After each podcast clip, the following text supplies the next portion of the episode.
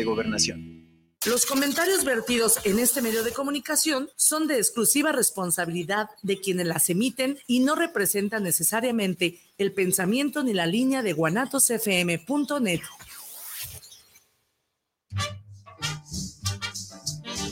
¿Te han dicho que te falta un tornillo y tú sientes que le falta un tornillo al mundo? Bienvenido a tu programa El Tornillo Filosófico, donde lo que nos sobran son tornillos.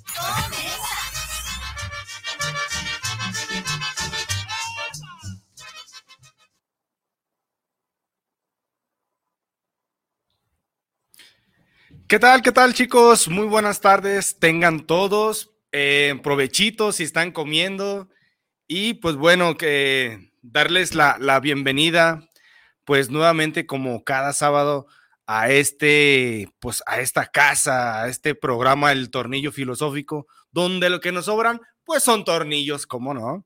Y pues ahí dispensarán el día de hoy la ausencia de nuestros queridos tornillos, este, ya no tardaban en llegar y bueno, mientras llegan, pues queremos agradecerle, como no, pues como cada semana, aquí a la casa Guanatos FM, que nos abre sus puertas en este horario, pues familiar, para poder llevar a ustedes, pues, mucho conocimiento, mucho eh, pensamiento crítico eh, y sobre todo, pues, analizar los, los tipos de, de, pensamientos y temas que, pues, para variar, eh, tratamos de hacerlo acorde de interés para ustedes. No se olviden de seguir la página de Guanatos a través de la plataforma de YouTube, Spotify, de mm, la aplicación, también en el programa allá en Veracruz, en Radio Buducán, y bueno, en las multiplataformas.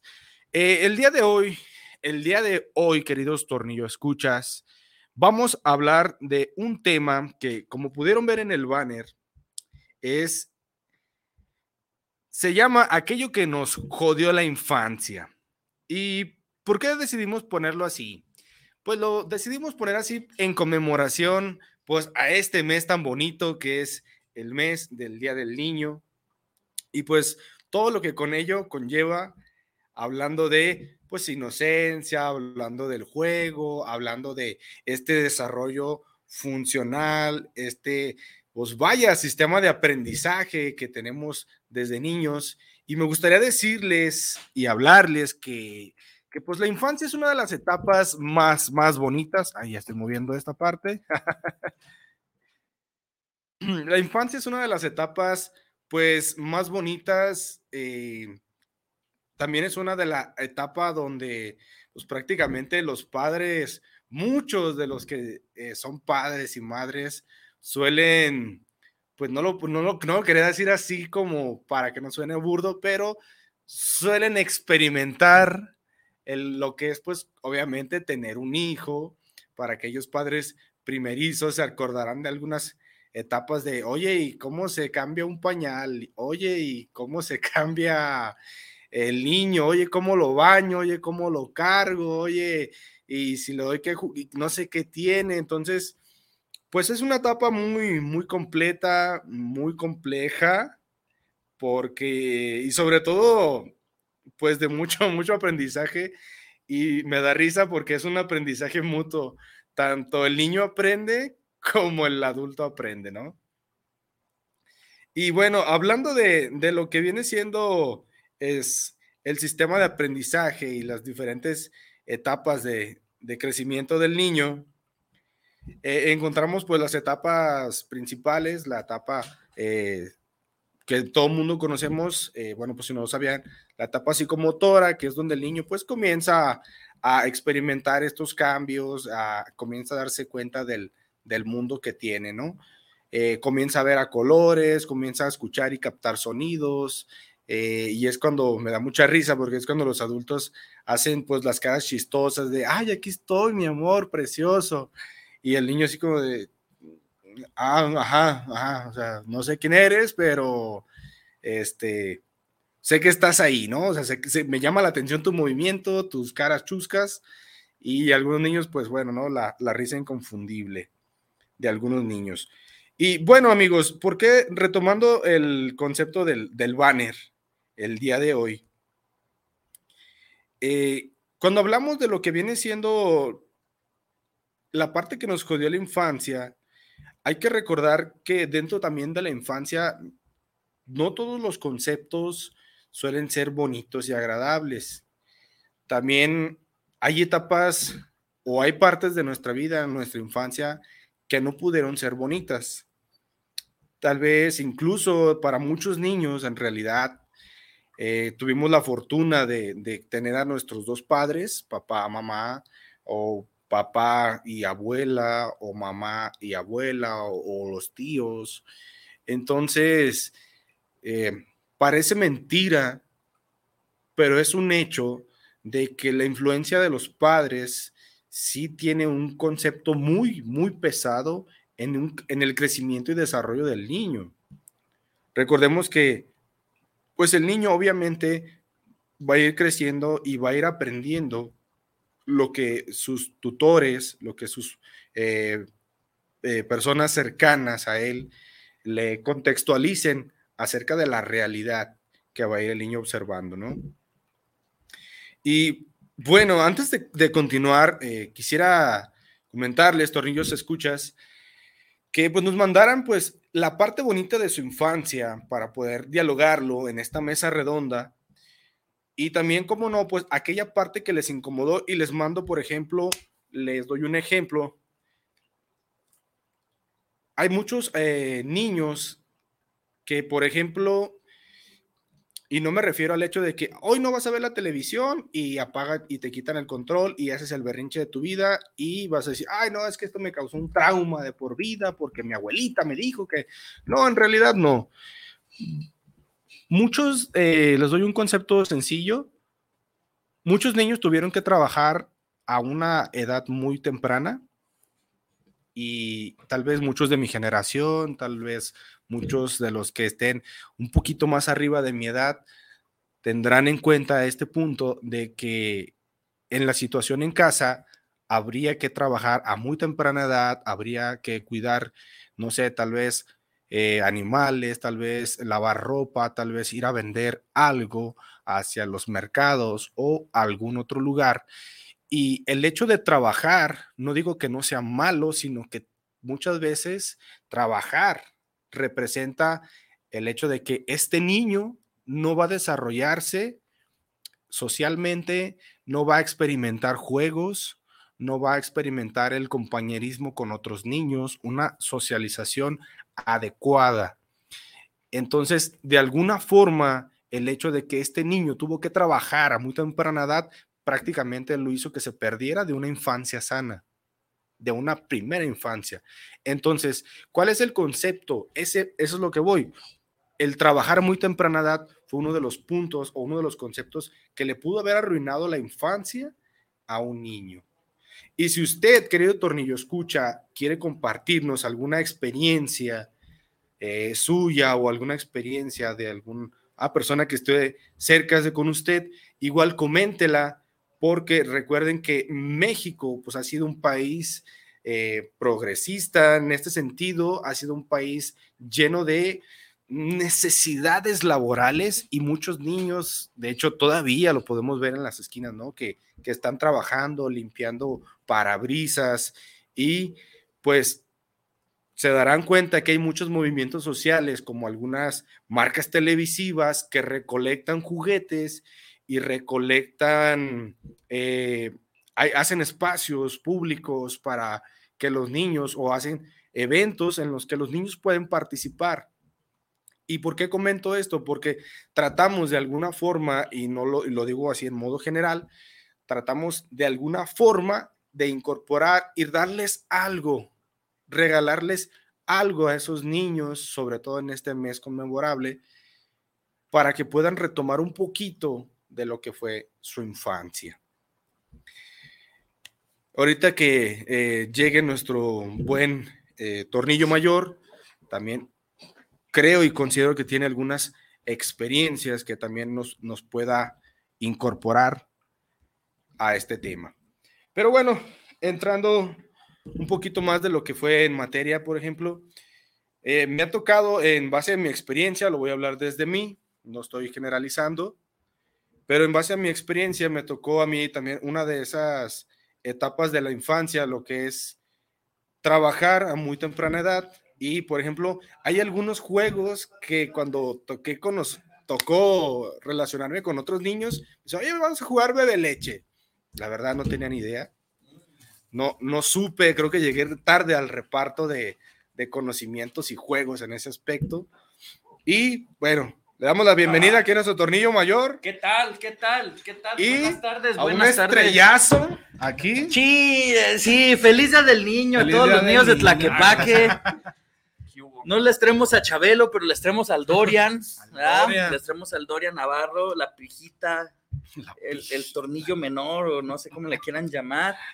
Este, Alex. Amigo, Hijo bienvenido. gracias, Dorian, gracias. Bienvenido. Bienvenido, Gracias, gracias. Veni- venimos pongo- justamente de, de festejar a la niñez y, y como decías, Excelente.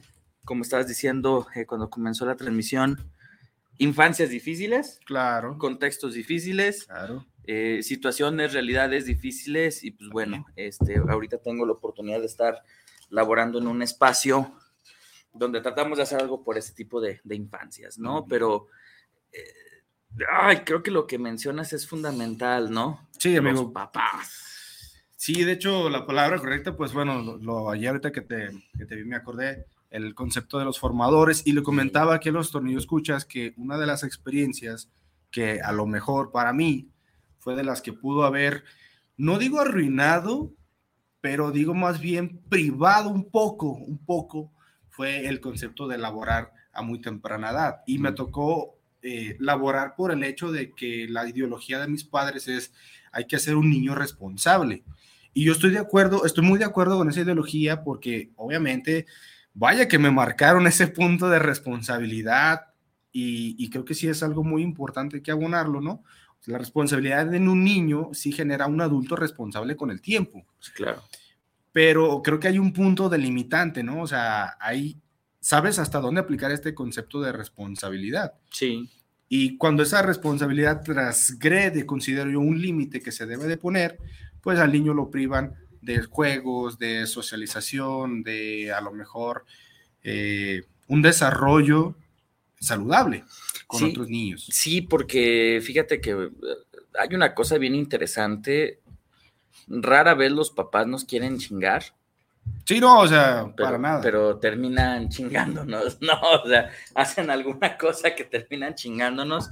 Este, no con la intención, hay papás que sí lo hacen con la intención, pues bueno, ahorita Dorian puede hablar mucho de esa situación Sí, sin ningún problema. Sí.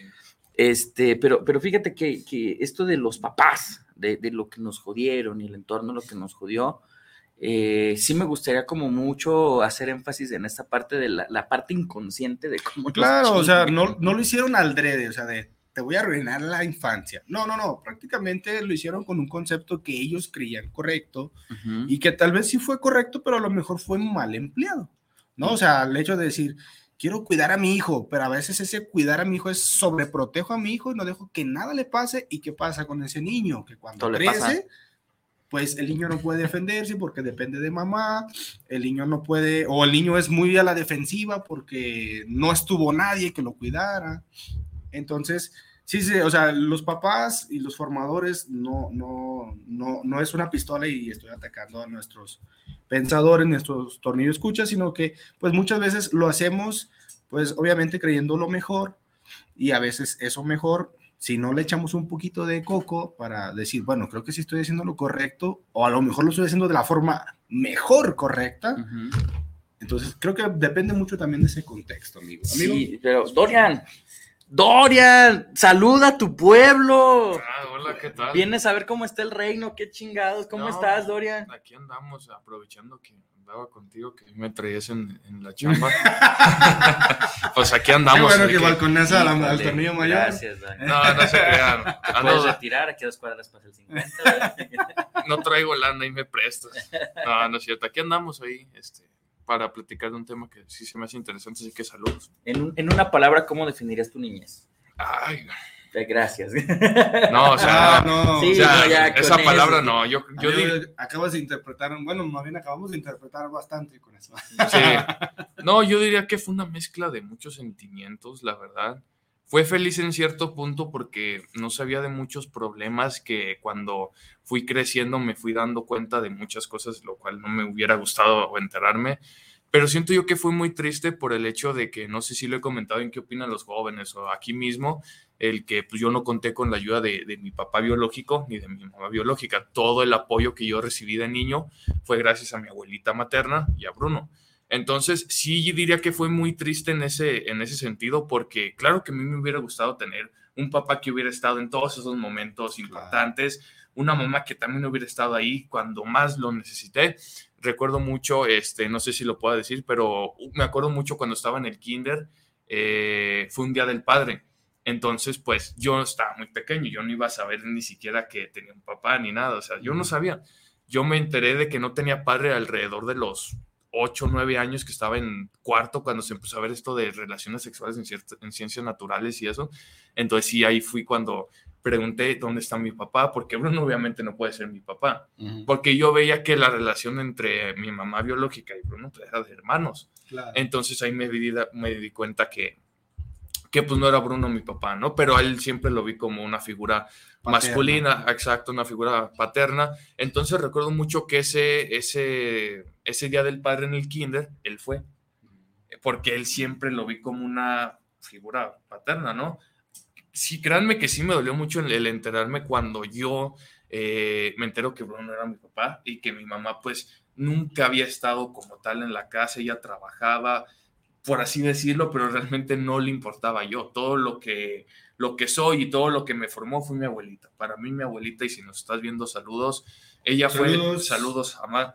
Ella fue la que hizo posible el que yo saliera adelante, el que yo terminara la primaria, este tipo de cosas. Entonces, créanme que sí diría que fue una infancia un poco dura en ese sentido, pero al no saber de tantos problemas, siento yo que sí fui un poco feliz porque disfrutaba más, no sé, de jugar videojuegos o de jugar con juguetes, porque realmente yo también no era mucho de salir de casa, mi mamá siempre me tenía en la casa, además de que pues no era muy sociable, ni ahorita la verdad, pero antes, antes menos. Bienvenido a Mesa Redonda. Eh, aquí andamos. o sea, la traes dura.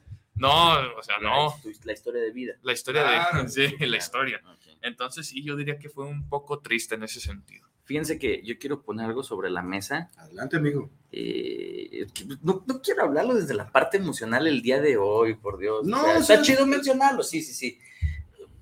Pero en mi mente, cuando mencionamos esto de los formadores y demás, de cómo nos joden sin querer jodernos, me voy a, a una cosa muy interesante, ¿no? Eh, alerta de spoilers del programa posible de la próxima semana, ¿no? ¿Qué demonios tenía que estar haciendo un niño de cinco años viendo la naranja mecánica? Ah.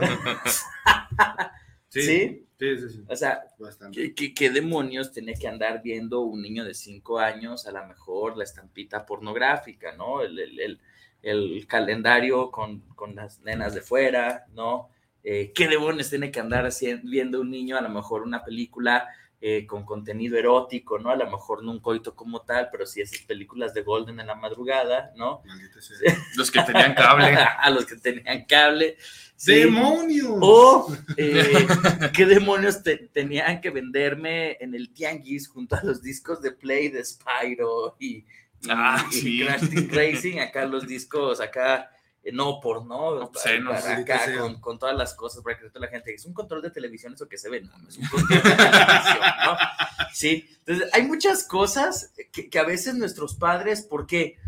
Porque a lo mejor nuestros papás están habituados a una forma de vida, sí, a lo mejor nuestros papás están habituados a ver cine, uh -huh. a, a, ver, a ver películas y platicarlas, discutirlas, escuchar cierta música, lo que sea, pero como que de repente no les pasa por la cabeza que hay un menor viendo eso y que realmente puede haber muchas afectaciones ante esas cosas, ¿no? Sí, ¿no? Y, y, y, ahí me voy a lo gráfico, ¿no? Pero ¿qué pasa, por ejemplo, cuando están los papás tratando de imponer sistemas políticos, sistemas religiosos, mm. sistemas educativos, equipos de fútbol y muchas cosas así, ¿no? Entonces, claro. eh, vaya, eh, platico esto de la naranja mecánica, ¿por qué? porque pues es real, yo vi esa película cuando estaba muy chiquito, tendría como 5 o 6 años. Y de repente es, es, como de, ok, y mucha gente está en su casa, ah, eso explica muchas cosas. Ah, con razón. Ah, ya, por qué es mayor así. Ya estoy entendiendo por qué somos así, por qué mi tía y mi sobrino son así ahora de grandes. Ajá, entonces de repente es como de. Creo que ah, eso explica muchas cosas. Exacto, pero resulta ser que, que, que, a lo mejor para nosotros es algo muy cotidiano, ¿no? Eh, un caso con, con mi papá, cuando ya estaba muy chiquito, mi papá le gustaba mucho el cine, existían los videoclubs en ese entonces, alerta de spoilers para los jóvenes eh, que, que, no sepan, un videoclub es un lugar en el que tú ibas y te rentaban películas en formato VHS y posteriormente en formato DVD para que, películas originales para que tú no la compraras, ¿no? Entonces, estos lugares sacabas una membresía, ibas, y pues mi papá iba, sacaba muchas, muchas películas cuando descansaba, pero pues eso me tocó eh, llevar a ver películas infantiles muy bonitas, ¿no? Como por ejemplo, eh, pues no me acuerdo de ninguna, este, porque realmente me gustan las películas. Hércules. Todos los perros van al cielo, ¿no? Hércules, eh, todo ese tipo de películas. Pero también de repente mi papá era así como, de, pues yo las pago, yo rento lo que yo quiera, ¿no? Entonces de repente era como ver eh, estas películas acá de, ah, pues ahora quiero ver Tiempos Violentos, otra película que vi como, ¿Tiempos Violentos en el 94? Sí. Yo tenía cinco años cuando la vi. sí, este, eh, Naranja Mecánica, tenía cinco o seis años. Dios mío, Jesús, todo bien en Sí, orden? todo bien, todo bien. Dios mío, uy, uy, alerta de incendio. Bueno, este, y ese tipo de situaciones que de repente dices, ah, no pasa nada con la idea de, estábamos generando un niño con criterio. ¿no? Posiblemente se podría pensar de esa forma, ¿no? O sea, pero resulta ser que en el fondo pues, le estás metiendo contenidos a un niño que no debería de estar consumiendo ni viendo y que difícilmente los va a comprender. Sí, entonces... Ah, recordemos, por ejemplo, ay, no, es que yo también pasé por eso. recordemos hasta el cielo donde estés. Este... E-, es algo complejo a veces, fíjate, los niños son muy inteligentes, uno a veces piensa que no. Uh -huh. Y la verdad es que un niño es muy listo y se da cuenta de las cosas, aunque uno asimile y damos por hecho de que los niños viven en un mundo de fantasía. Sí, que están güeyes, que sí, no están sea, aquí. Sí, claro, o sea, los, los nosotros los, los, hacemos que viven en, en este mundo hiperrealista. Y la verdad es que el niño pues se desarrolla en un contexto igual que nosotros. O sea, es, es algo, si, si, tú pones una película de violencia, de ultraviolencia, como La Naranja Mecánica, de eso vamos a hablar del programa que viene. Spoilers. Este, si vamos a hablar de este tipo, por ejemplo, de ese tipo de temas que, que obviamente tú sabes que no son temas que pueda observar un niño porque va a hacer preguntas, porque va a cuestionarse, porque va a preguntarse por qué esto, por qué lo otro, y por qué hace eso, y por qué si él hace eso, porque tú lo haces, porque tú no lo haces. Y yo pienso que muchas veces el contenido también genera este, este pavor, porque es sí. como un pavor de, me va a preguntar al niño, no sé qué le voy a decir. Uh -huh. No sé cómo responderle. Así ¿no? de, este, oye papá, como los ocho ¿y cómo se hacen los bebés? Mm, y te, se te suben unos colores a la cabeza, lo sabes, y la típica respuesta sencilla es la cigüeña lo trae. Ah, la pues, abejita. Pues ah, la abejita. El papá abejita. Ah, un abrazo sí. especial, sí, cierto. O sea, o sea, ese tipo de explicaciones a veces que suelen ser, uh, es que es algo complejo, suelen ser muy absurdas y a veces como muy fuera de la realidad, ¿no? O sea, y hacen como que el niño se imagine ya mil cosas, ¿no? Es que entonces es... dejan al niño con más dudas y al niño lo dejas como con esa espinita, esa intriga y como seres humanos que somos, a la edad que sea, el ser humano tiene esa necesidad de saber, de, de conocer, o sea, de pues, cómo estás, qué está pasando, cómo está sucediendo esto. Entonces, por ejemplo, a mí me tocó ver, recuerdo que una de las películas que vi también muy chico fueron de ese tipo, películas eróticas, y una película que no se me va a olvidar que fue la de Sangre por Sangre. Ah, Chulada sangre. de película. La vida es un riesgo, carnal. La vida es un riesgo, la, carnal. Pero esa película, fíjate, yo la vi cuando tenía como 10 años, creo, y recuerdo que una vez la pasaron en televisión abierta, ya tarde son, y, y no fue como no fue como, en mi, en mi, caso, no fue como que me censuraran el lenguaje, porque la película es así. Pues es un, un lenguaje muy, muy, muy, muy, muy, se puede decir, muy, muy soez. Uh -huh. Muy sutil, sutil, así. muy explícito. Entonces, hay escenas donde había unas escenas acá eróticas y ahí sí luego la típica de no, tópate los ojos. Tú no puedes ver eso. Y el oído a todo lo que da, ¿no? Y así como que ya oyes y la fiesta en grande y dices, o sea, o sea ¿qué, ¿qué, onda? O sea, ¿por qué, ¿por qué está pasando esto? Ah, ¿sabes qué? Mira, tan fácil que era explicarle al niño, a tal edad vas a empezar a conocer cómo es el cuerpo humano. Ah, bueno. Pero eso cuesta más trabajo. Ah, sí. Y, y, estamos hablando también de una brecha generacional bien cabrón. Ah, sí, porque pinche doble La generación del Dorian, disculpa, no sé qué que te agarre de ejemplo, pero la generación de él sabe muchísimo más que la de nosotros a esa edad. No lo sé, ¿cuál es la capital de Ecuador? ¿Quito? Sí sabe. sí o sea, sabe, es, ¿no? es, que es neta, es neta. Me la mató. Sí. ¡Feliz No, y, y, es que justamente es esta parte en la que dices, eh, a ver, eh, me estás dejando ver cómo unos güeyes se agarran a madrazos dentro de una prisión casi casi con jamón y calcetas, este, pero me tapas los ojos cuando alguien se da un beso. Ajá, es bien ilógico. De repente como un, un, un, rollo acá en la mente del niño. Eh, pasa, aunque muchas veces digan no pasa nada, sí sí pasa, eh, que el niño de repente comienza como a tener broncas para identificar qué es lo correcto, qué es lo incorrecto, qué es lo bueno, qué es lo malo, ¿no? Dorian, ¿tú te acuerdas de algo que hayas visto? Eh... Sí, sí se acuerda. Yo me, acu yo me acuerdo de, de, algo que no tenías que haber visto y, y, fue culpa mía, pero igual ahorita lo platico. Ok. ¿Te acuerdas de algo? Qué bueno que yo, No, ¿verdad? Eso fue, entonces estás sí, asumiendo tu responsabilidad. Sí, claro, ¿no? Ah, no, yo siento yo que algo que no tuve que haber visto fue San Andreas, ¿verdad? San Andreas. No, yo tenía como 25 años jugando San Andreas. Sí, no, no y gracias ahí, a un no. primo, que no voy a decir su nombre, pero saludos. no, la verdad. Gracias por arruinar mi infancia y querer esperar. No, es que yo me acuerdo que íbamos mucho a su casa los sábados y él tenía un Xbox, entonces él tenía el Grande Auto San Andreas, entonces pues obviamente un niño de 5 años no sabía que podrías eh, tener sexo con prostitutas en el juego, podías matar, podías robar autos, podías hacer eh, fregadera y media en el juego, lo cual pues, a mí se me hacía raro. Recuerdo que hasta tuve pesadillas por ese juego. Y que cabe resaltar que este niño, si acaso, si tú tenías 5, si acaso tendría 9. Sí. 9, 10 sí, años. ¿no? Él me, él O sea, me gana por cuatro años, creo, y sí, estaba mucho más grande, entonces pues, sí, yo me, me quedé traumado por eso, por ese juego. A los cinco años. Mire, yo, yo voy a confesar algo, obviamente. Amigo, adelante. Y a ver. Delante del Dorian. Una vez el Aldito, ah, saludos, amigo. Saludos, Aldo. ¿Qué onda, Aldito? Saludos. Em- Entró a una chamba y compró un Nintendo 64. Ah, sí, ya sé cuál. No, ya dila. Y fue así como de Ya los, dila. los, Ya dila. los- los hombres adultos, ¿no? Porque ya éramos adultos, trabajadores, ¿no? Y era así como de, ¿qué onda, güey? Pues compré un Nintendo 64. Caigan en la noche a jugar. Simón, Sí. ¿qué juegos jugaste? No, pues este, este, este. Y Resident Evil 2.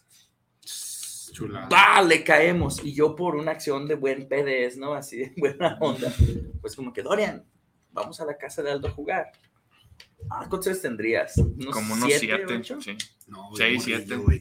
Y que apagamos todo, cerramos todas las ventanas, Era el uno. encerramos y que empieza Resident no, el primer zombie ya se estaba muriendo. En la primera escena que en se ve el zombie comiéndose escena, la al- primera cinemática yo Sí. estaba ¡Ah! ¡Ah! Y yo así como de, no mames, ¿qué hago? Yo no me quiero ir a mi casa. Pero de Palano fue así como de, no, no aguantó y no aguantó. Entonces, Sí, ahora, cierto. mencionamos mucho a los formadores, papá y mamá, abuelitos, lo que sea, pero también hermanos mayores, primos, amigos, influyen un montón en estas situaciones complicadas que nos enfrentamos en la infancia, ¿no? Claro. ¿Cuántos de nosotros no vimos por primera vez una película pornográfica? ¿Por qué? Por influencia de alguno de estos niños, Sí, algún hermano mayor, algún sobrino, algún primo, algún tío, lo que sea, ¿no? No alguien tan directo.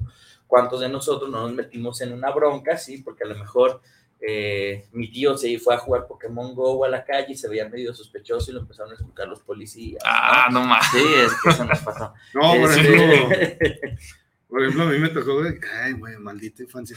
Me tocó, por ejemplo, que los, los guantes de box, ah, sí, con los compas de la cuadra, que de hecho ni eran de mi cuadra, eran de otras cuadras. Entonces es de que vamos todos y en la enemistad después con las casi pues chingada madre. Me golpeó, güey. Ah, sí, pues tú los vas a Y, ver, y una cabrón. persona, otro niño, otro jovencito, en lugar de decirte, no, pues mira, era juego, sí, pártele su madre, Sí, ¿no? Sí, sí, sí, sí, sí. pártele su madre, es ¿no? Vamos a escuchar la voz de los tornillos. ¿Escuchas, amigo? Adelante, por favor, Venga. mándenos sus comentarios. La verdad, amigo, José Luis Martín, por favor. saludos. Les escucho en la colonia americana. ¿Ya listos para el tema de hoy? Listos, Saludos. José Luis. José Luis. Saludos, amigo. Fabiola Cruz, saludos. A mí, la verdad, la infancia me la jodieron las heridas. Uy, si un día tenemos que hablar de las heridas del alma. Ah, Las ideas emocionales. Bien, difícil tema. Eh, Pero sí está bien, amigo. Es bien. un tema muy interesante que Muy todos pesado. debemos de identificar, ¿no? Claro. Entonces, eh, como dice Fabiola Cruz, es importante reconocerla, saberla y curarla, ¿no? Entonces, ya después, en otra ocasión, dedicaremos un, programa especial a todo este tipo de, de situaciones que suceden, ¿no? Regina Valadez, saludos para el programa. Saludos para el tornillo filosófico. Yo le jodí la infancia a mi hijo por sobreprotegerlo. Papás, mamás, díganme chingada madre, como diría el meme de Moe, ¿no? Amigo, es que acuérdate lo que acabo Perdón, de decir. Amigo, ¿te cortaste el pelo? Sí. Dejen que sus niños sean niños. Dejen que los niños se enfermen. Dejen que los niños se caigan. Dejen que los niños se raspen. Dejen que los niños se ensucien. Dejen que los niños exploren. Dejen que los niños se coman sus mocos. O sea, todo eso es importantísimo para el desarrollo de un ser humano para poder solucionar problemas después, porque luego te encuentras con niños eh, que tienen problemas este, de psicomotricidad, que por ejemplo no pueden abrochar, eh, no, pueden, no pueden hacer un nudo, ¿sí? Niños con psicomotricidad que por ejemplo eh, no tienen resistencia al dolor, niños que tienen ciertas situaciones complicadas, ¿por qué? Porque resulta ser que los papás nunca los expusieron o nunca les permitieron exponerlo a eso. Los niños que fuimos sobreprotegidos, y yo me incluyo en ese, en ese telón también, Yo- tú yo no hagas, güey. No, yo no. Sí, no, Dorian. sí. No, yo sí. Ah, sí, no, vale, Somos vale. niños que para empezar vamos a desarrollar enfermedades crónicas degenerativas en la adolescencia y en la adultez. Para empezar. Sí, para empezar. Entonces, además de eso, súmale todas las carencias emocionales que existen, ¿no? ¿Por qué? Porque la emoción ah, la quieres tratar de controlar conforme al margen de normativas que te dan. Claro, con el que tú creciste. Ajá, entonces, por favor, papás, mamás, abuelitos, eh, eh, quienes estén formando niños, eh, generen apegos seguros, ¿no? O sea, si el niño se cae, se corta, se raspa las rodillas, no lo cagoteen, tampoco lo, a ver, aquí estoy, necesitas ayudas y bla. O sea, es importantísimo que los niños experimenten todo, de verdad. Eh, claro, en un ambiente sano, ¿no? O sea, si vas a permitir que el niño se enferme, pues bueno, o sea, ahí estoy yo cuidándolo, ¿no? A ver, ¿quieres saber lo que se siente meterte un brincolín con agua? Métete un brincolín con agua, ¿no? Porque de repente ni siquiera toques el piso con los pies descalzos, ¿no? Se convierten en situaciones que a la larga van a generar problemáticas en el espectro físico, en el aspecto emocional y también en el aspecto social, ¿no? Porque de repente es como de eh, los niños de cierta edad en la escuela, vamos a tal lugar y el niño dice, no puedo porque mi mamá no me deja. Ajá. Sí. Si no va ella, no. si no vaya, voy. no voy yo. Sí, o sea, claro. o de repente, ¿cómo voy a ir a eso? Eso no se debe de hacer. Entonces, por favor, papaces, mamaces, se los digo, este, desde, dejen que los niños sean niños. Si el niño se quiere tirar de panza a jugar carritos, que se tire. Si la niña se quiere tirar de panza a jugar carritos, que se tire. Si el niño quiere jugar a la cocinita, que juegue a la cocinita. Tenemos que ser muy buenos formadores en ese sentido. Así que Regina Valadez, Buen qué comentario. chido por, por, por aceptarlo, ¿no? Y Sí, decir, la neta, yo protegí a mi hijo, pero pues ahora viene esta parte de qué estamos haciendo, porque tristemente los hijos somos para siempre. Y su- fíjate, te lo voy a decir así, amigo. Sí, es verdad, o sea, es verdad. El hijo es, los, los hijos son, son para siempre, ¿no? Y un paréntesis que hay, hay que hacer importante, muchas veces los hijos, así como lo dice Gaby, los hijos suelen ser un reflejo de los padres. Entonces, o de los formadores que estén más cerca. Sí. Chale. Sí. No sé a qué te refieres, amigo. No tengo la menor idea. claro que lo sabes, no amigo. Es un llamado de idea. atención nada más para aquellos formadores que tienen niños chiquitos. Pues rescatar el punto de Bruno sí es importante porque los niños aprenden de muchas maneras. Recuerden, hay un dicho muy dicho, y de hecho también está escrito, eh, los niños aprenden en un sistema ah, viendo y haciendo, y no solamente del puro escuchar. Sí. O sea, el niño no va a decir, no, no, no hagas eso porque es malo, porque te va a preguntar por qué es malo. Y, y- y fíjate, e, el permitirle a un niño que haga esto, que se brinque, salte, caiga, bla, bla, desarrollo bla, físico. eh, le ayuda a desarrollar algo importantísimo que como adultos nos hace mucha falta y se llama imaginación. No, los adultos no solamente utilizamos la imaginación cuando cogemos y queremos jugar un role playing, no.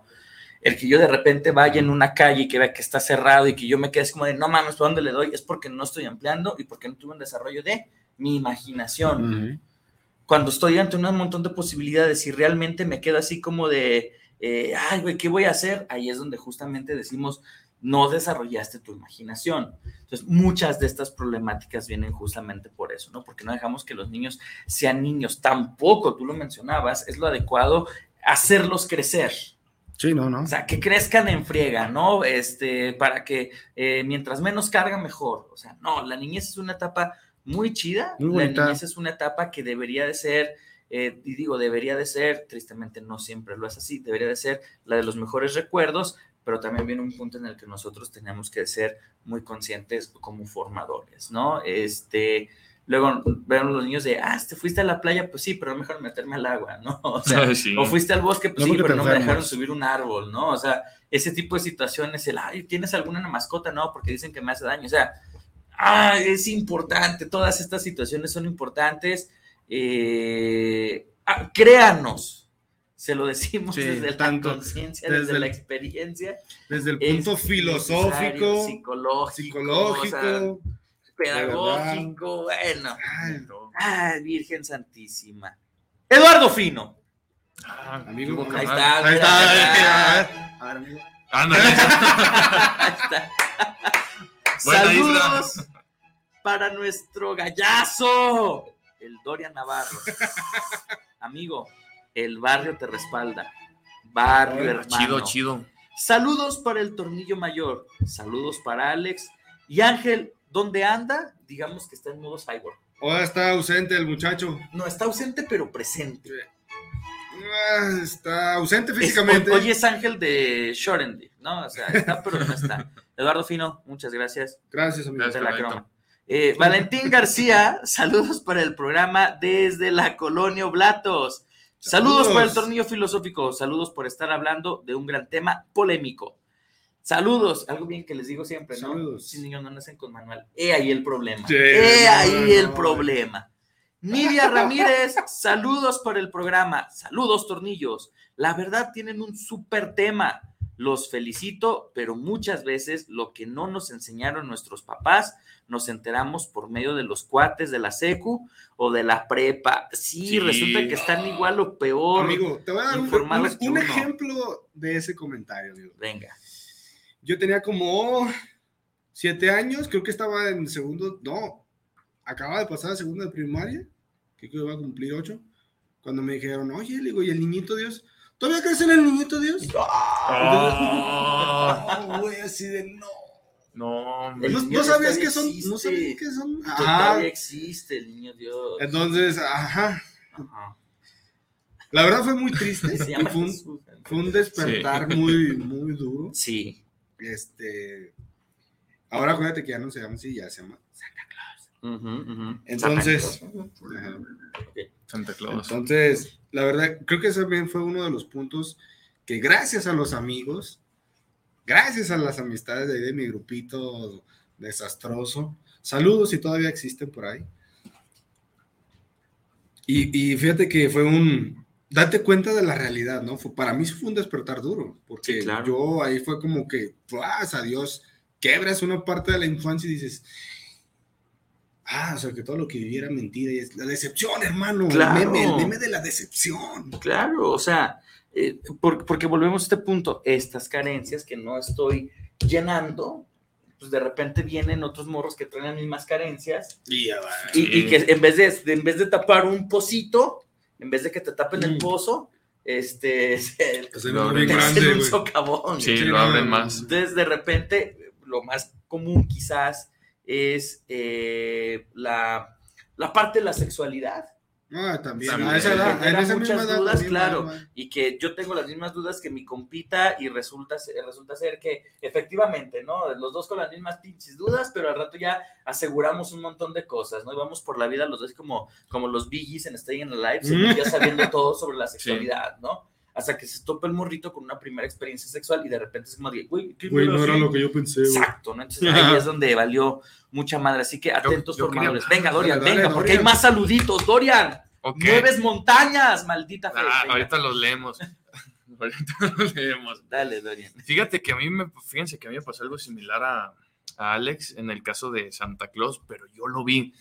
¿Viste a Santa Claus? No, sí, Ah, pero no era Santa Claus. Dije, puta, Si hay niños presentes, Dije, Eh, puta, tápense los oídos, por favor. Sí, Ahora está porque- esquizofrénico el Dorian. No, no, en serio, ahí te, ahí te va. No, espérense, ahí les va. Ver. Yo recuerdo que en la Navidad que me regalaron. a mí, yo recuerdo que en la primera Navidad que me regalaron mi Xbox, que fue en el 2000, ¿qué será? 2013, 2014, por ahí, 10, 10 años. Pinche vida. Este, Gracias, Schopenhauer. Sí, gracias. Eh, recuerdo mucho que yo le, yo, le, yo le dije a mi mamá, inocente, ¿no? Te iba, tenía ocho años, le dije, ma, quiero que Santa Claus me traiga mis regalos a mi cuarto. Ah, está bien. Pon tu zapato en, en una mesita que tenía en el cuarto y ya te los voy a traer. Entonces, pues ya fue la cena del 24, ya me fui a dormir temprano y que me despierto en la madrugada y que veo, y que veo a mi jefa poniendo los regalos ahí en la mesita. No, fue una decepción también, como dice Alex, que dije, ¿qué onda? Yo me, me quería el cuento del niñito Dios y ese que vi a mi jefa, yo no dije nada, me desperté y fui a poner el Xbox en la mañana. Ah, Pero- qué padre, el dolor. Sí, o sea, es ese era el dolor, eh. Ese era el dolor. Esa es resiliencia y una chingada. Sí, se me pasó conectando el Xbox Sí. y me la pasé toda la tarde jugando. De la decepción, Sí, hermano. no, a la no. decepción. De la decepción a la tranquilidad. Sí, exacto. Ay, no, bueno, gracias. Yo ya- habrá que formadores, futuros formadores, futuros papás, eh, eh, eh, eh, hagan unas estrategias, por favor, en ese tipo de actividades con los niños. No las hagan en su cuartito, avísenles con tiempo, si les preguntan ustedes. ah, hay que ser responsables hasta cierto punto. Entonces, eh, busquen, busquen estrategias diferentes. Ay, qué triste infancia. maldita. Sí. maldita Amigo, sea. Ángel, amigo, aquí está el ángel. Ahí voy, me salió primero el de Aurea Solís. Saludos, maestro Bruno. Saludos, Aurea, y a todos los tanatólogos. Ángel Rangel. Venga, Angelito. A mí lo que me jodió la infancia es que las condiciones económicas privilegiadas en las que viví, porque me acostumbraron a un estilo de vida para nada sencillo de tener y cualquier cosa menos me insatisface. Sí, también el darle resumidas cuentas después de este manifiesto comunista de parte de Ángel. No, y, y lo No. dijiste igualito. Yo no era mi intención, Ángel, perdón.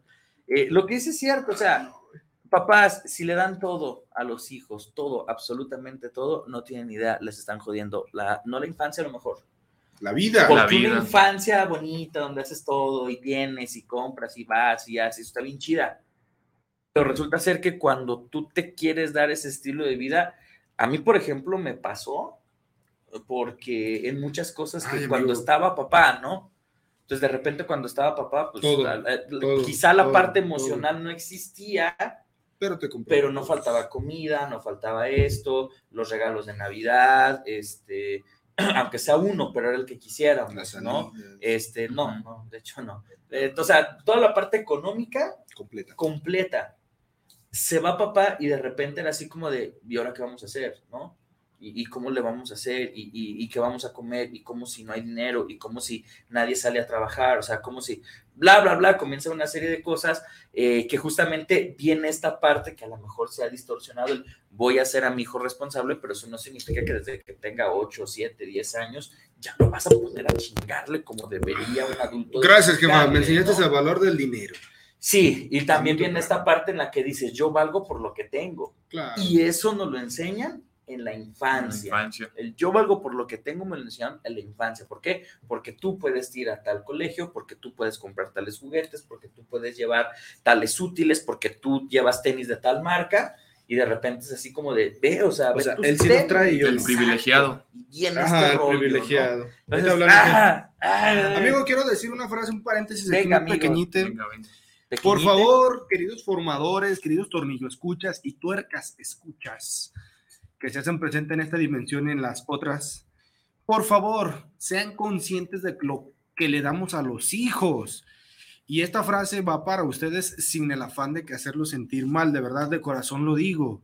El hecho de decir y justificarme, yo le voy a dar a mi hijo todo lo que no tuve, es una justificación para arruinarle la vida al niño.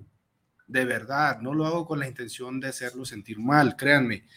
Pero el hecho de darle todo lo que yo no tuve en mi infancia a mi hijo, quiere decir que yo le voy a enseñar a mi hijo que la vida es fácil. Y seamos realistas, la vida no es fácil, el dinero no se gana fácil. Sí, hay que trabajar muchas horas, hay que perrearle mucho, hay que competir con un mercado para poder adquirir los mejores regalos y cuando tú le das a los niños el mejor y que al niño no le falte nada en ese sentido, al niño le estás comprando la vida y va a pensar que la vida no le cuesta. ¿Por qué? Porque tiene a papá y a mamá o a los tutores responsables. ¿no? Y ojo, se, se vale que Por si, favor. se vale que si el niño dice, quiero ir a Disney, y que los papás pueden darle el viaje a Disney, solamente una cosa, que genere la conciencia de que ese viaje se lo ganó. Exacto, que no es no, regalado. no es así como de, ¿por, por, por qué tenemos? Y, y vamos a las galerías de arte y tomamos champán, ¿no? O sea, no, o sea, costó trabajo, costó esfuerzo, hazte consciente de ello y tú te lo estás ganando. El conductismo aplica para la educación, que me Bendito perdone. pero sí, conductismo, gracias, Watson. vamos por acá. Te rezo, güey. No, yo Nietzsche. Bueno, el rey Naviri Vargas dice: Saludos, tornillos, feliz día del niño. ¡Eh! Sí, Hoy, Brunito viene, Bien. hoy Brunito viene. Hasta Bien, con la cachucha y todo, sí, bonito Este, saludos, tornillos, feliz día del niño. Qué gusto ver a Dorian ahí. Ah, gracias, Viri. Gracias. a- Los adultos con sus juicios y creencias hacen de las suyas con las jodideras. Pero ¿qué creen? También nosotros como adultos, sin querer, hacemos lo nuestro. Claro. Perdón a todos los niños por la inconsciencia de los adultos. Abrazo gigantorme, tornillos, love you baby, love you baby. Y sí, cierto, un abrazo a todos los pequeños por las tarugadas que hacemos como formadores. Y creo que también un abrazo para nuestro niño interior porque a veces lo seguimos jodiendo. Sí. Sí. Bien, cabrón, que lo seguimos jodiendo. Entonces de repente es como de... También día podemos hablar del niño interior y va- van a valer, va- va- van a Amigo, llover Estamos a tiempo. chingadazo. Estamos en No, fechas. van a valer chingadazo. Ángel Rangel, aunque pienso desde mi perspectiva, aunque pienso desde mi perspectiva, el dolor y la felicidad en la infancia del niño no lo entendemos. Viví una buena infancia. Más bien, las cuestiones de la infancia, creo yo, es lo que condicionan y sesgan las posibilidades, gustos y deseos de adulto. Así que mi comentario anterior de que mi infancia se jodió podría no estar en lo correcto. Lo cambiaría por mi infancia me condicionó a Ahí está, muy bien. Ah, Bien, amigo. Hiciste tu tarea, Aplausos, muy bien. clap, Sí. clap, clap, clap, clap, clap. Muy bien. Bien, amigo. Tin, tin, tin. Amigo, Ok, te faltó tu frase. Eh, Estrella ensalivada. ensalivada para Ángel Bien, Rangel. Belén Espinosa Hernández nos dice, así es, como te ven, te tratan, y eso también lo enseñamos como formadores. Claro. Sí, eh, porque de repente vienen los niños y es así como de, ay, mira, este niño se ve así de tal manera, eh, y en vez de los papás corregir, le dicen, ay, sí, cierto, es bien así, bien sabe cómo, no, ay, sí, cierto, se ve muy grosito, ay, sí, cierto, se ve así. Entonces, Mercado. en, en lugar de ser los papás los que realmente están como de, a ver, no te expreses así de, de- de este niño. ¿no? O sea, ok, está bien que vaya sucio a la escuela, pero tienes que entender que a lo mejor no tiene las condiciones para tener un uniforme nuevo, unos tenis nuevos, bla, bla, bla, pero siempre es como que, ay, sí, se ve bien fellito. Sí. Sí, una de las cosas que nos jode muchos en la infancia o que nos jode, a, a lo mejor planteamos tramposamente la pregunta.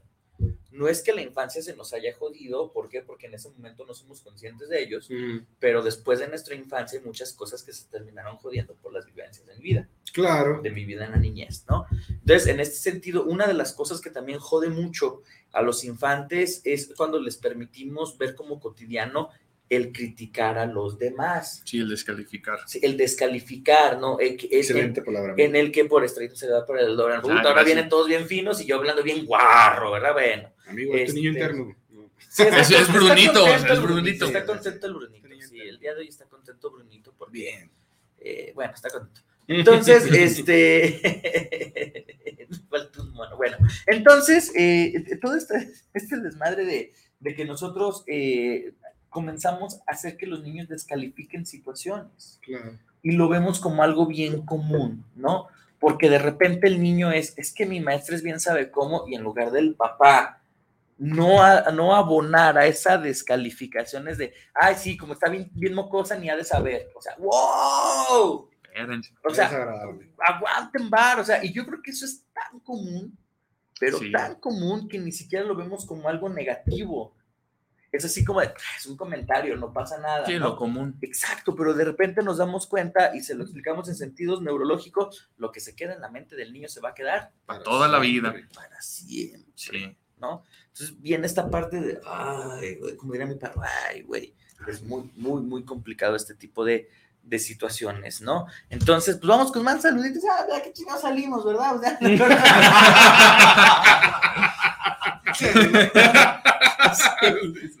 Todavía tarde no tendría jefa, ¿no? Ay, no, Aunque sí tengo sed. De hecho, no tengo voz. Dispense que no tenga voz, pero nos la pasamos gritando, nos la pasamos gritando toda la mañana. Eh, pero bueno, este. afónicos. Ay, no. Francisco Godínez, saludos para el tornillo mayor. A mí me jodieron la infancia porque fui pilar de familia. Y ese es otro pedo, otra otro pedo, la parentalización. O sea, yo que no quería hablar de cosas emocionales y a todos nos chingaban por ahí, ¿no?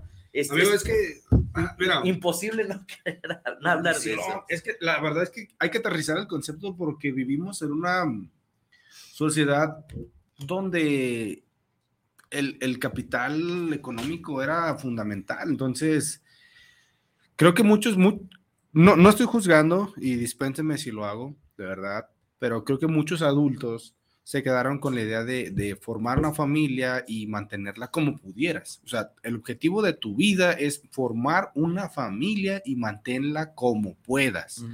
Y si no puedes, pues Vales ni madre. modo, o sea, usa, úsate de, agarra de herramientas a tus hijos y que pues te ayuden, ¿no? Entonces es por eso que vemos a muy temprana edad, volvemos al mismo tema del inicio, de que vemos niños trabajando, aportando, o se va papá y tú eres el hijo más grande, ni modo, güey, te tocó a ti la responsabilidad de, una responsabilidad que es ajena, insisto, si es ajena a ti, porque no te toca, te tocaba a tu, a tu progenitor o a tu o tutor.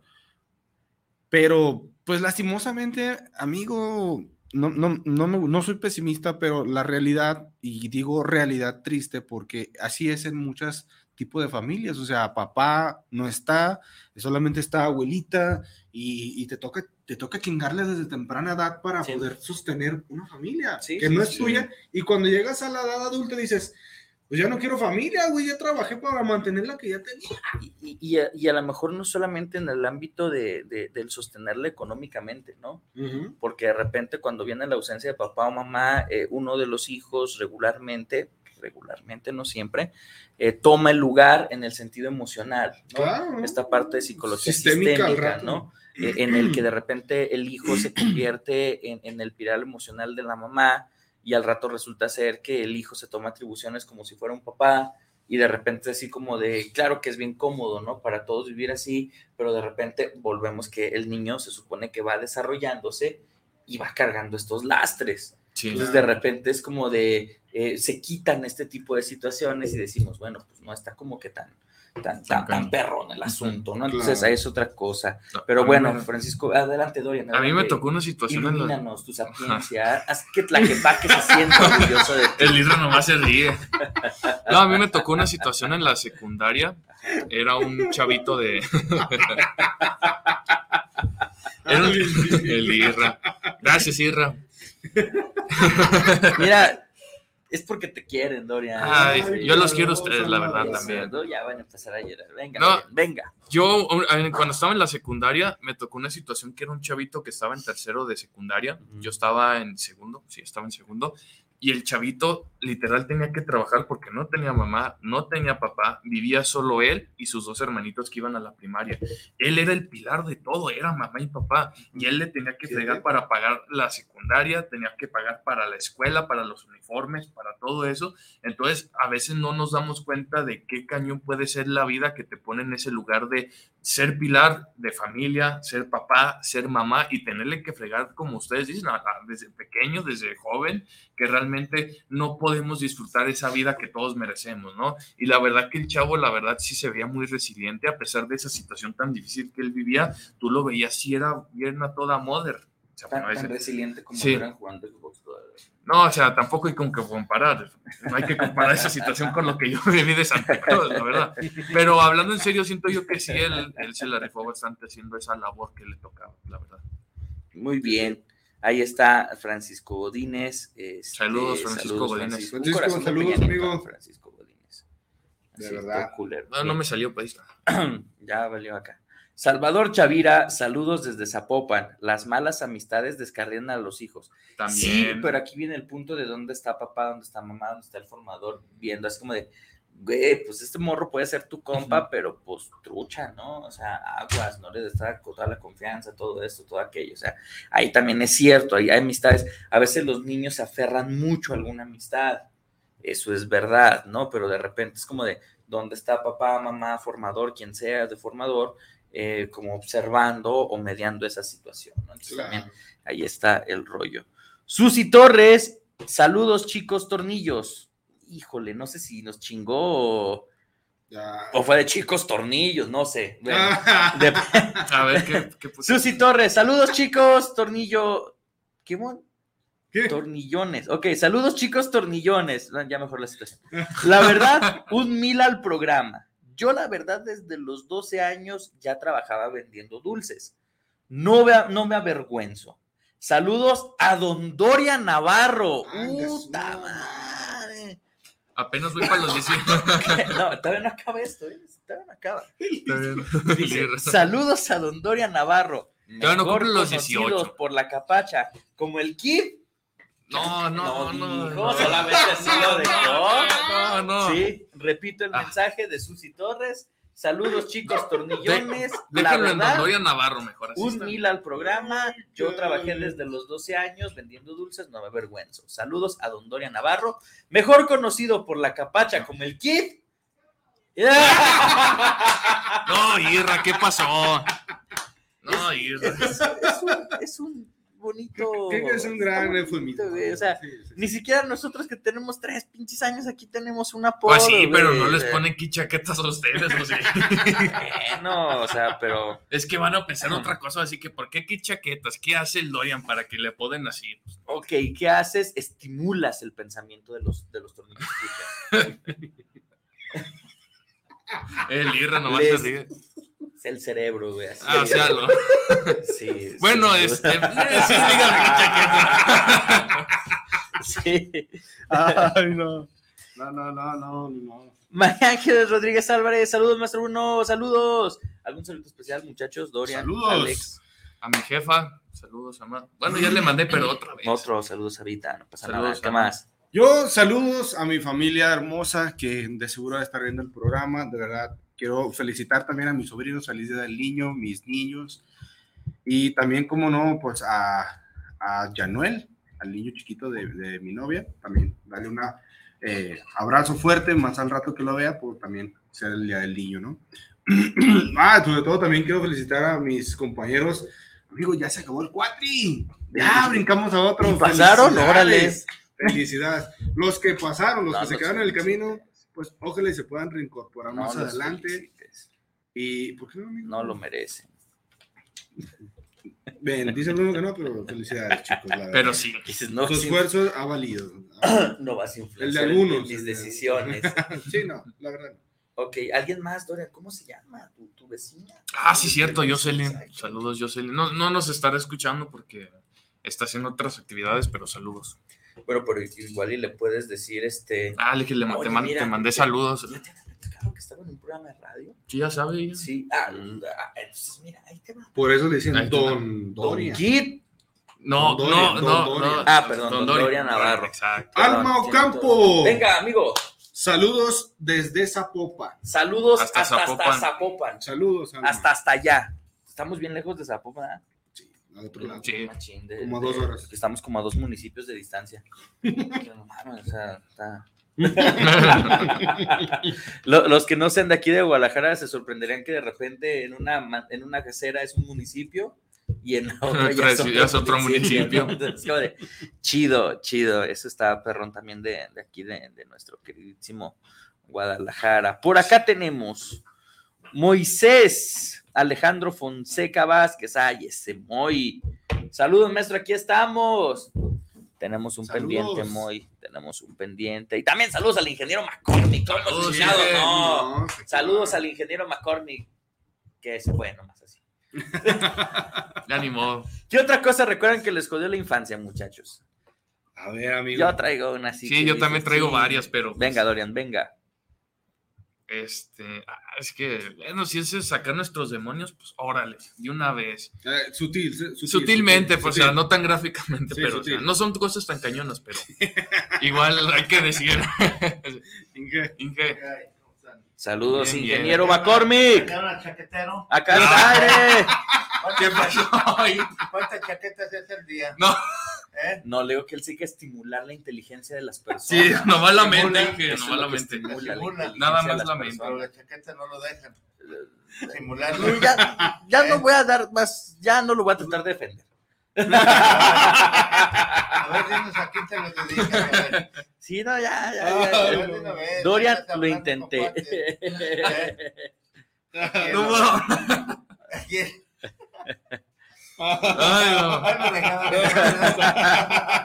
Insisto, Dorian, lo intenté. Ah, Lo, lo bueno. intenté, pero A ver, ¿nos ibas a hablar de tu Ah, amigo no. especial? ¿De qué? ¿Qué? sí.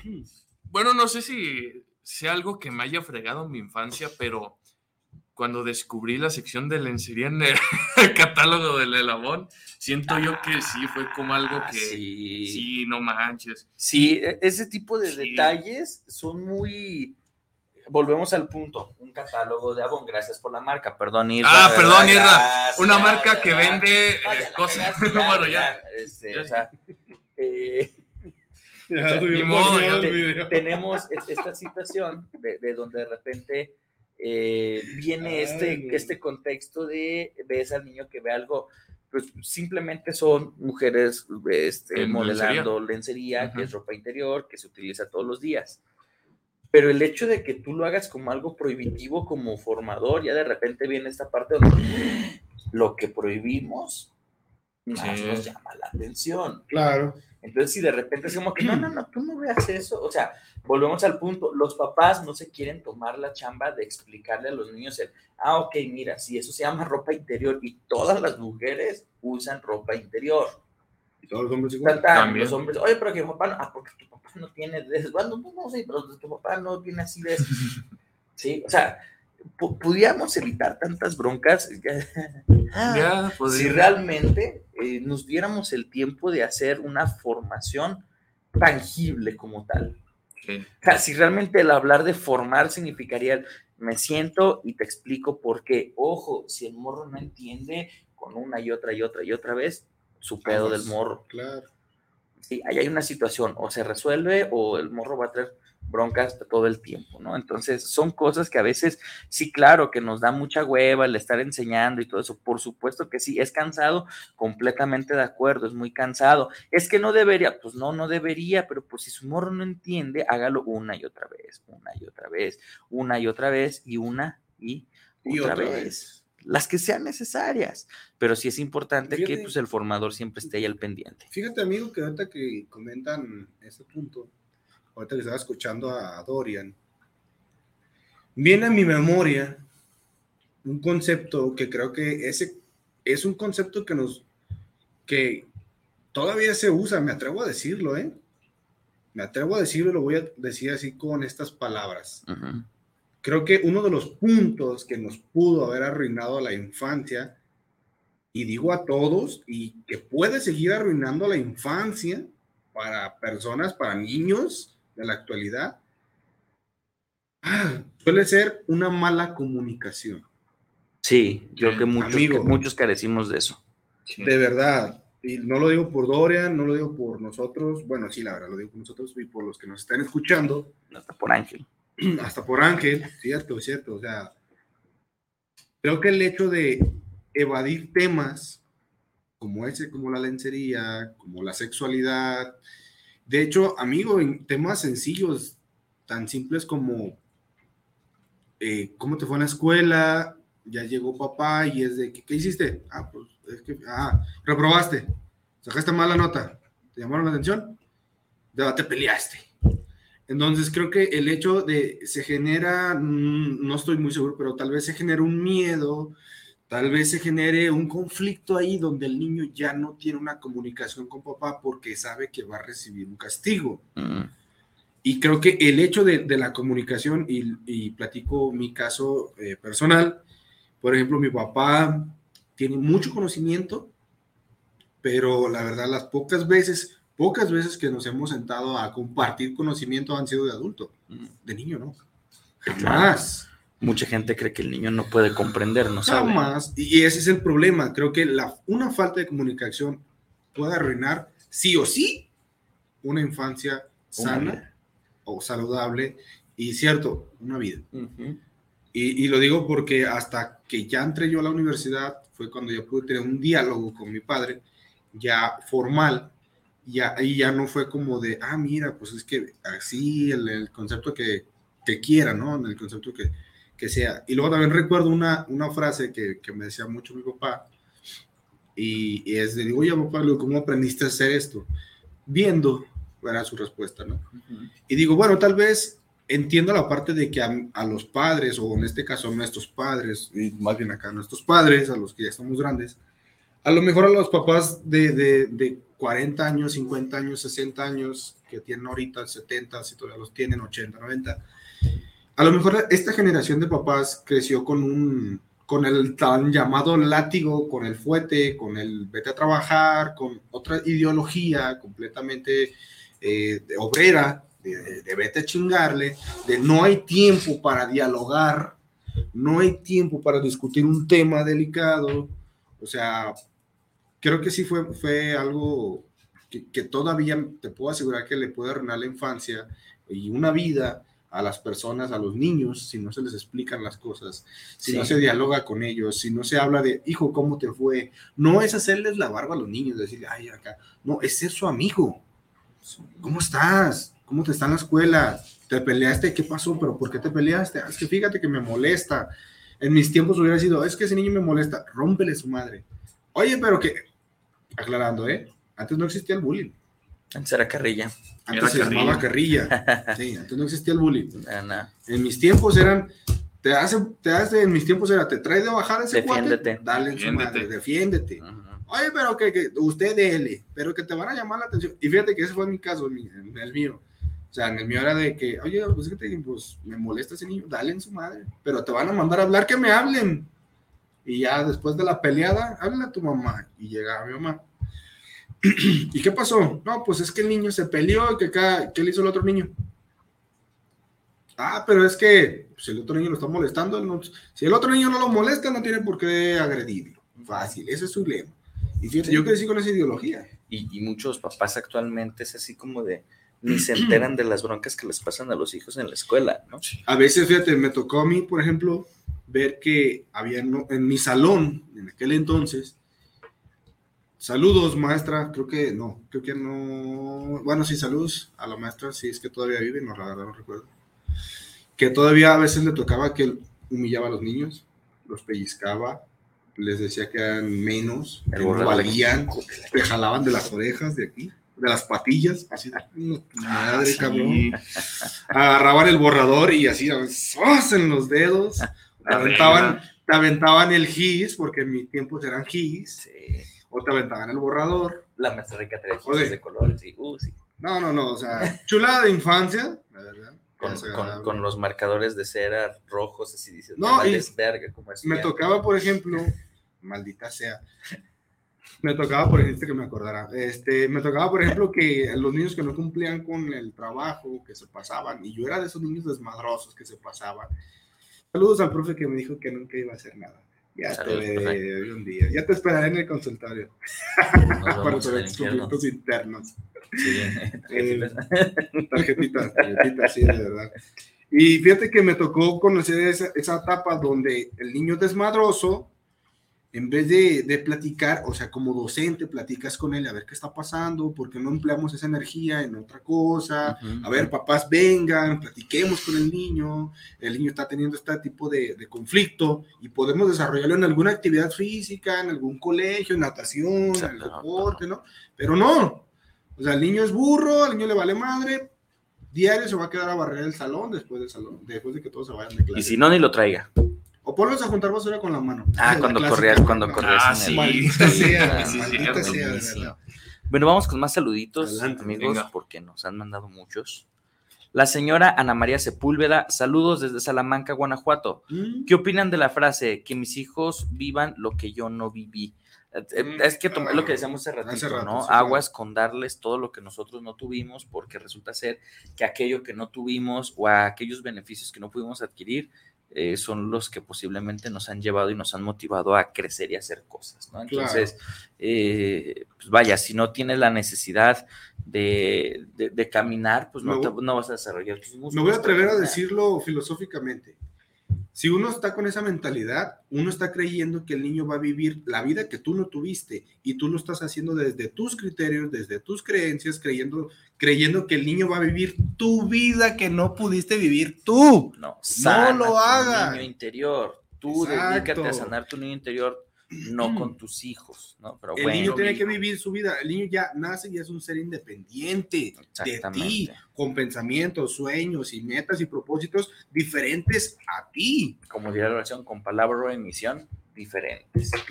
Eduardo Fino. Adelante, adelante. A ver. A ver, ahorita. Ahí está. Eduardo Fino. Saludos, Masters de Masters. No te agüites, hermano Dorian. Tú eres el kid que al cabo todos somos las chaquetas veloces. O sea, tú eres el kid y tu público son las chaquetas veloces. Gracias por aclarar, Eduardo.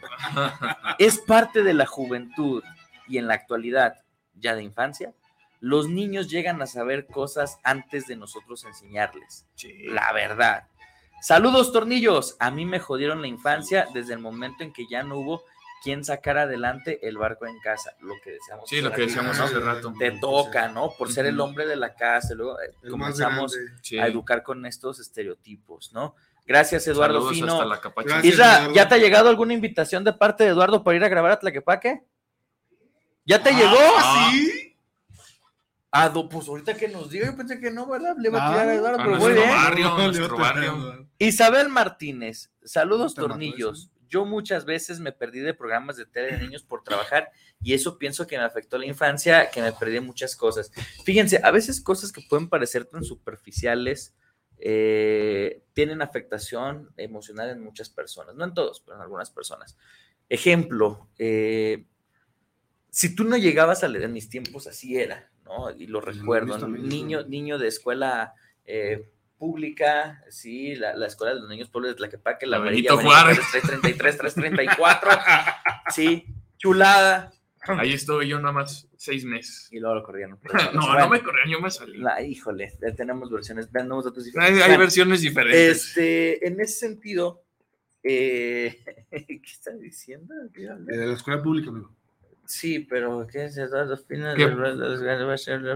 Ah, sí. Si, por ejemplo, en el- cuando yo estaba en la primaria, si no llegabas hablando del capítulo de Dragon Ball una noche antes, en el 5 a las 8 de la noche, te segregaban.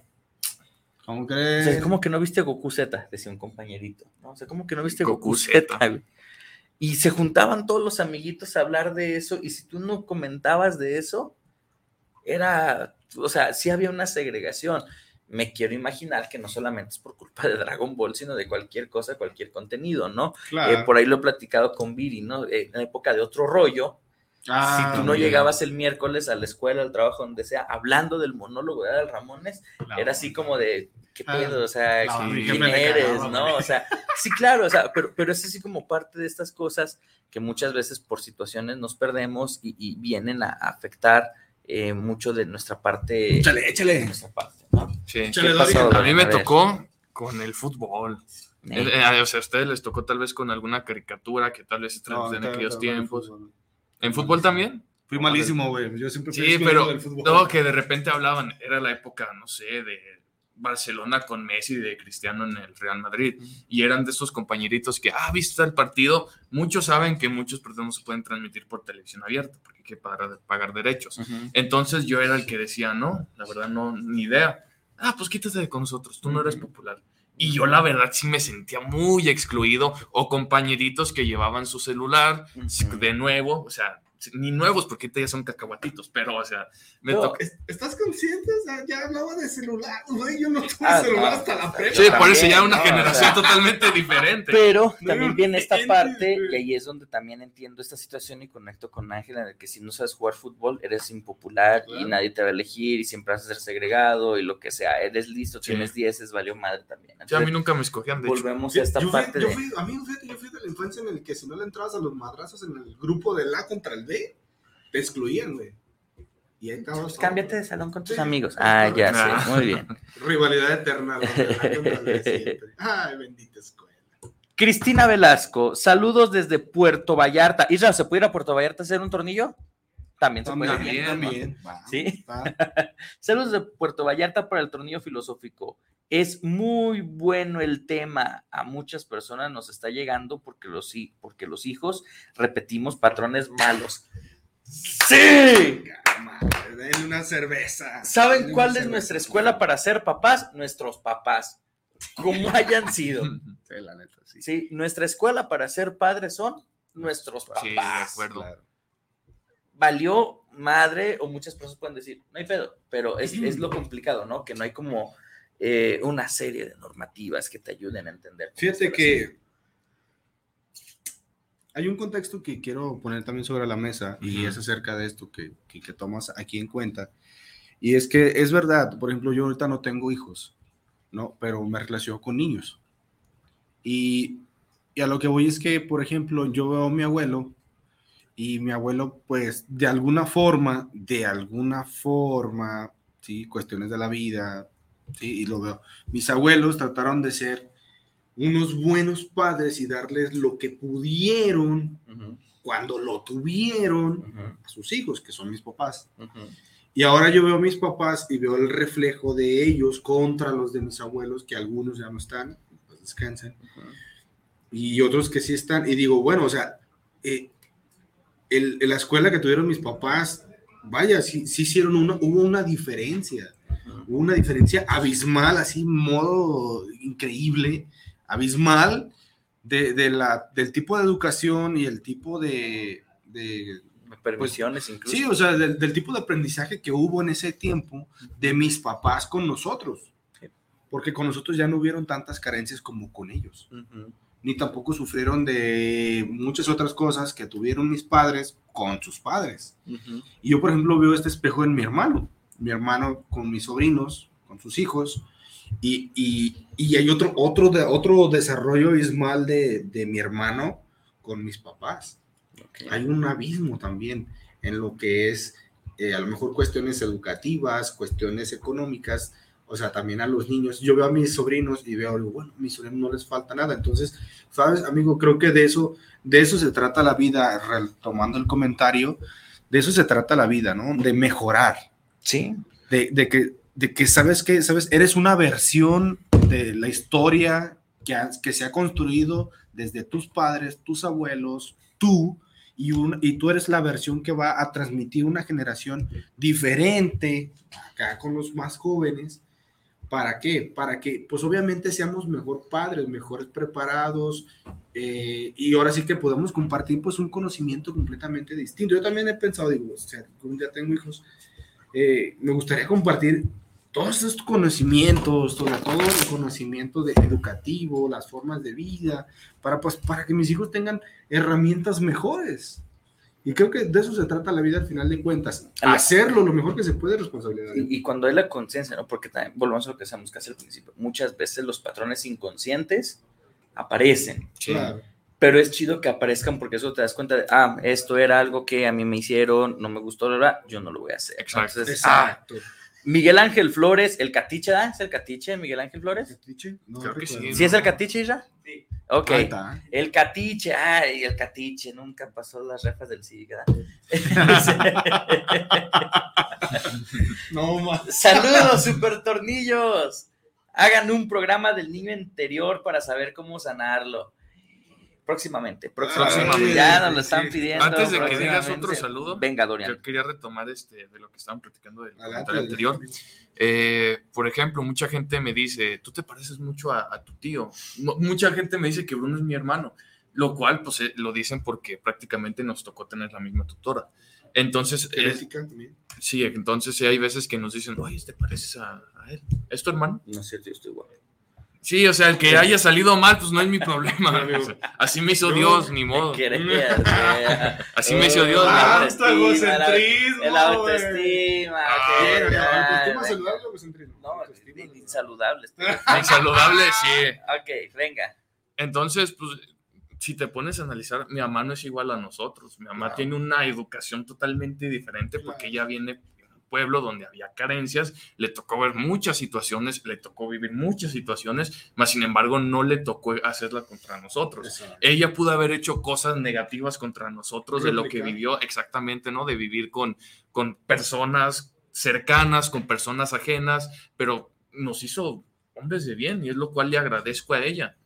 Entonces, si es el que nos dicen, ah, son hermanos, sí, porque nos, nos tuvimos la misma tutora. Entonces, si yo tengo hijos, voy a agarrar siempre el ejemplo de mi abuelita y agarrar también el ejemplo, ¿por qué no?, de mi papá y de mi mamá, de no hacer lo que, lo que, no, lo que no me gustó que me hicieran. Entonces, creo yo que a pesar de que me hayan hecho cosas malas, mi papá biológico, mi mamá biológica, creo yo que también pueden agarrarse ejemplos para, si tengo un hijo en un futuro que sí me gustaría, darle una buena educación y no cometer los mismos errores ni los mismos patrones que mis padres cometieron hacia mí. Ha dicho el Dorian. Palabra. He dicho. Palabra de Dorian. Y finalmente José de Jesús Martínez dice, saludos.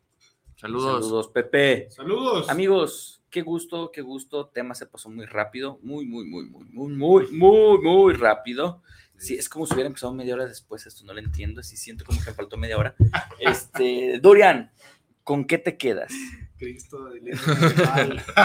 Chidescaro. Sí. Me quedo primero que nada contento y feliz de haber estado aquí. Realmente me gustó platicar con ustedes. Me late mucho platicar, aprendo más. eh, siento que me abro más con pide- ustedes. pídele a Eduardo Fino que Ah, Eduardo Fino, el. Doriantón en, en la crucita, por favor, para O- en el o que se convierta en su efebo. No, no, o sea. Ya estás en la edad de merecer, güey. No, man. No, no, o sea, pero realmente creo yo que platico más con ustedes que con otra gente que conozco y lo cual me gusta mucho. La verdad, creo que aprendo buenos ejemplos, aprendo buenas cosas y siento yo que me siento contento, feliz, a ver cuándo vuelvo a venir otra vez. Así que gracias, gracias a toda la gente que mando saludos. Mira, Gracias. yo creo que nos ven más adultos que niños, que jóvenes. ¿Qué les dices, Sí, a, los. ¿qué le dices a los adultos que están formando morros? Sí, tú que estás joven, amigo. Que no cometan los errores de nunca. Más que nada puede haber errores como padres, no somos perfectos, puede haber sí ciertas eh, sí, sí, exacto, ¿no? Que puede haber ciertas eh, situaciones que no se pueden arreglar a simple vista, pero nunca, nunca de los nunca abandonen a un hijo, porque eso para mí es lo peor que le puedes hacer a un niño, un bebé. Creo yo que en un determinado momento va a llegar eh, esa, esa cuestión de decir, ¿dónde está mi papá? ¿Dónde está mi mamá? ¿Por qué no están? Y siento yo que eso es una herida emocional muy grande, muy difícil de cerrar. Entonces, como padres y. Exacto, ¿no? Como padres y madres, pónganse truchas, no cometan ese error de abandonarlos. Si quieren ser padres, realmente tengan esa cuestión de decir, quiero ser papá y me voy a hacer cargo y responsable hasta que el niño crezca, haga su vida, ya me deje de ver, pero hasta que sienta yo que he hecho un buen trabajo. Así que ahí se las dejo. Ha dicho el Dorian. He dicho, Palabra de Dorian. te Alex, alabamos, ¿con Dorian. qué te vamos? ca- No, ese ya No, fue. no, no, Por acá dice no, no es cierto. Belinay. Blue. ¿Qué huele, profe? ¿Qué huele? ¿Qué huele? ¿Qué onda? Alex. Bien, yo me quedo con la parte de. Hay que reconocer cuáles son los patrones que tenemos como adultos, y me refiero a los formadores. Va, entonces, hay que reconocer y saber cuáles son estos patrones. Si usted no los conoce, pues nada más échese una vuelta a su historia de vida. ¿Cuáles son los patrones que han repetido papá y mamá de los abuelos? Ahí usted se va a empezar a dar cuenta y se va a empezar a conocer a usted mismo. Entonces, como formador, si usted tiene niños, por favor, tenga en cuenta, hacemos lo mejor que podemos, pero a veces ese lo mejor que podemos no es lo correcto. Entonces, trate de investigar, pregunte con psicólogos, con pregunte con, pedagogos, vaya con expertos para que puedan darle una orientación a usted y usted pueda darle una orientación mucho mejor al infante. Los niños, insisto, retomando el punto de Dorian, fue muy bueno. De verdad, los niños hay que darles este, no, no lo puedo decir como apego, pero sí este, seguridad. este apoyo emocional, sí, exactamente. Porque recuerden, si el niño se cae, yo no lo voy a ir a levantar, voy a estar ahí con él para que él se levante y él sepa que yo estoy ahí presente por si pasa algo más. Pero hay que respetar esa parte de autonomía. Sí, Me hay- quedo con esa parte. Por favor, hagamos adultos responsables. Di- diría Jean-Jacques Rousseau, hay que hacer adultos eh, que entiendan y que sepan lo que es la libertad. Sí, un adulto. No que- libertad, libertad. La libertad, Libertad. un adulto que entiende lo que realmente es la libertad es un adulto que, pues, bueno, su, su vida es muy diferente, ¿no? ¿Yo con qué me ¿Con qué quedo? te quedas, amigo? Eh, yo voy a cerrar agradeciéndole a mi mamá, Sí, gracias. porque indudablemente me pudo haber jodido de muchas formas, mi papá también pudo haber jodido de muchas formas, pero me apoyó en algo que para mí ha sido transformador en mi vida, estas cositas. Los cómics, ¿no? Entonces, siempre me apoyó en eso, siempre me apoyó con la lectura y es algo que para mí ha sido algo muy importante. En su momento fueron estas cositas las que me ayudaron a encontrarle un, eh, unas ganas de vivir incluso. Eh, me han llevado por caminos incluso que he llevado a, a- mi profesión, a mi trabajo cotidiano, poder hablar de estos temas. Y también me han llevado a querer en algún momento, nunca he quitado el dedo del renglón, aunque no sé lo que dedico actualmente, en que en algún momento aparezca mi nombre en uno de estos, ¿no? Entonces, eh, pasado, presente y futuro, así que pues con ese agradecimiento y con un abrazo a mi Bruno chiquito, eh, que está contento. Sí, ya no me peló con él, está contento y, Qué bueno. ah, da paz esa situación. ¿no? Entonces, Muy bien. hoy andamos en modo pacífico. Sí, te escucho. pacífico, ¿no? Y Felicidades. Yo pienso que eso es algo que hay que rescatar. Felicidades a todos los papás porque hacen lo mejor que pueden. Felicidades también a los míos. No quiero dejarlo por alto.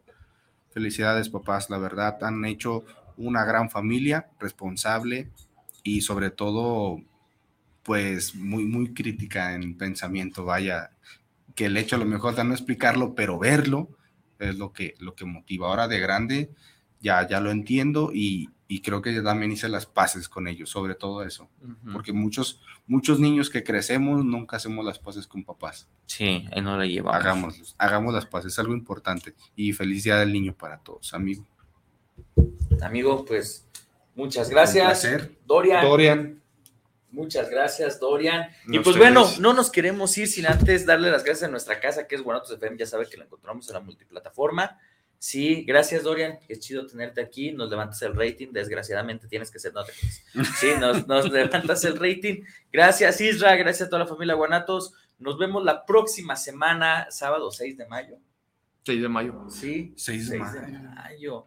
Vamos a ver una película que no tiene madre para poderlo relacionar con la fecha en, el, en el montón de los significados. Nos llega un saludito que dice, justamente el jueves está hablando, profe, de sanar a nuestro niño interior. Sí, así es, eh, es algo que me gusta comentarles mucho, sobre todo cuando próximo 4 hablaremos de la psicología del adolescente, ¿verdad? Pero bueno, gracias a todos, nos vemos la próxima semana en este su programa El Tornillo Filosófico, donde lo que nos sobra ¡Son tornillos! y niños hasta la vista.